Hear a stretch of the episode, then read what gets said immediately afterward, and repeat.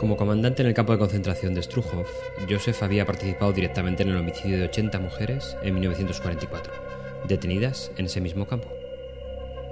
Los esqueletos de aquellas mujeres fueron enviados a la Universidad de Reich de Estrasburgo para su examen. Era una práctica habitual del régimen alemán de la época.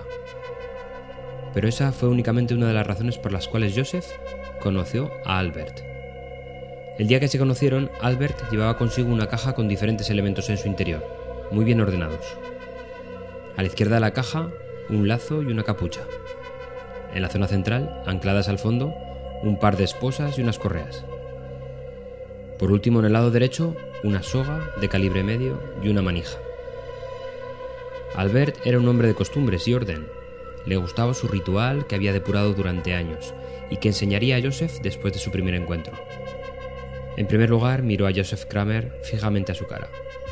Posteriormente utilizó las correas para inmovilizarle los pies y las manos. Y por último, utilizó la capucha para cubrir la cabeza de Joseph. Los pasos siguientes eran los más ceremoniales bajo el punto de vista de Albert. Rodeó su cuello con la soga, tres pasos atrás, y tras unos segundos de tensión, accionó la trampilla que acabaría con los días de Joseph. Esta era la rutina del trabajo de Albert, el verdugo más valorado del Imperio Británico.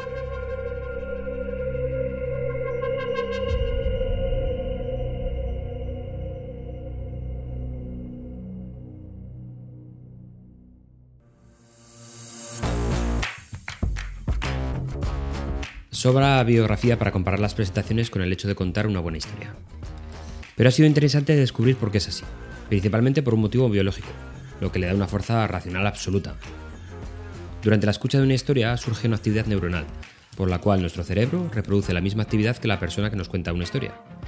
A esta actividad se le llama neuronas espejo. Un experimento muy sencillo que hemos sufrido todos es el siguiente. Estamos inmersos en una película de terror en el cine y de repente cuando el asesino se abalanza sobre la víctima, nosotros saltamos sobre nuestros sillones, intentando escapar de una muerte segura. Clarísimamente estamos enganchados a las historias. Pero no todo es biología. Hay que ayudar al receptor de la historia a que desarrolle ese efecto de enganche. Y eso se produce desde el minuto cero. La demostración más clara está en las novelas y en los cuentos clásicos.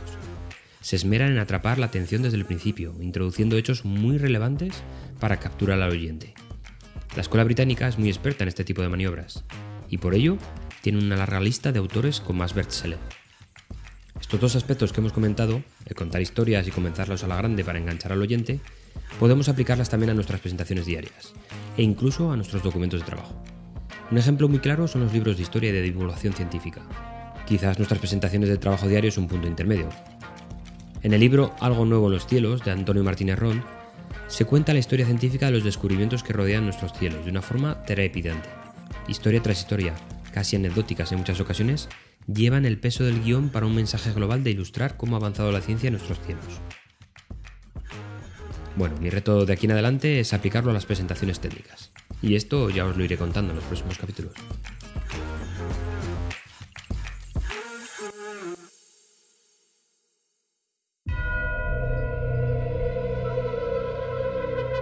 Pierre Point supo desde temprana edad que quería convertirse en verdugo y fue contratado como asistente de este trabajo en septiembre de 1932, a los 27 años de edad. Su primera ejecución fue en diciembre de ese año, junto a su tío Tom.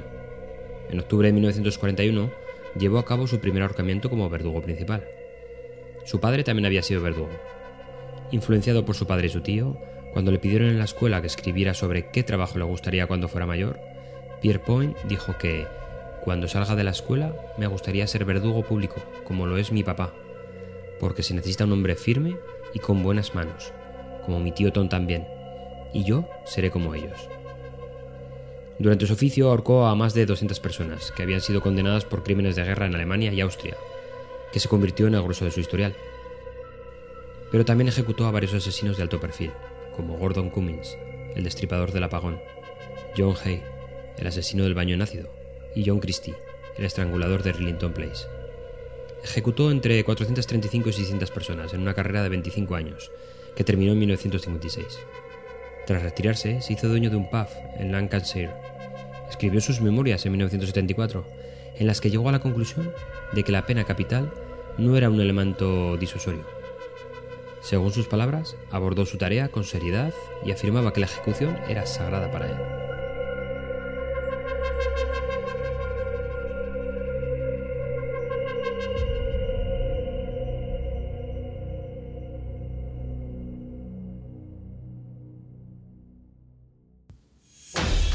Has escuchado directo al mensaje.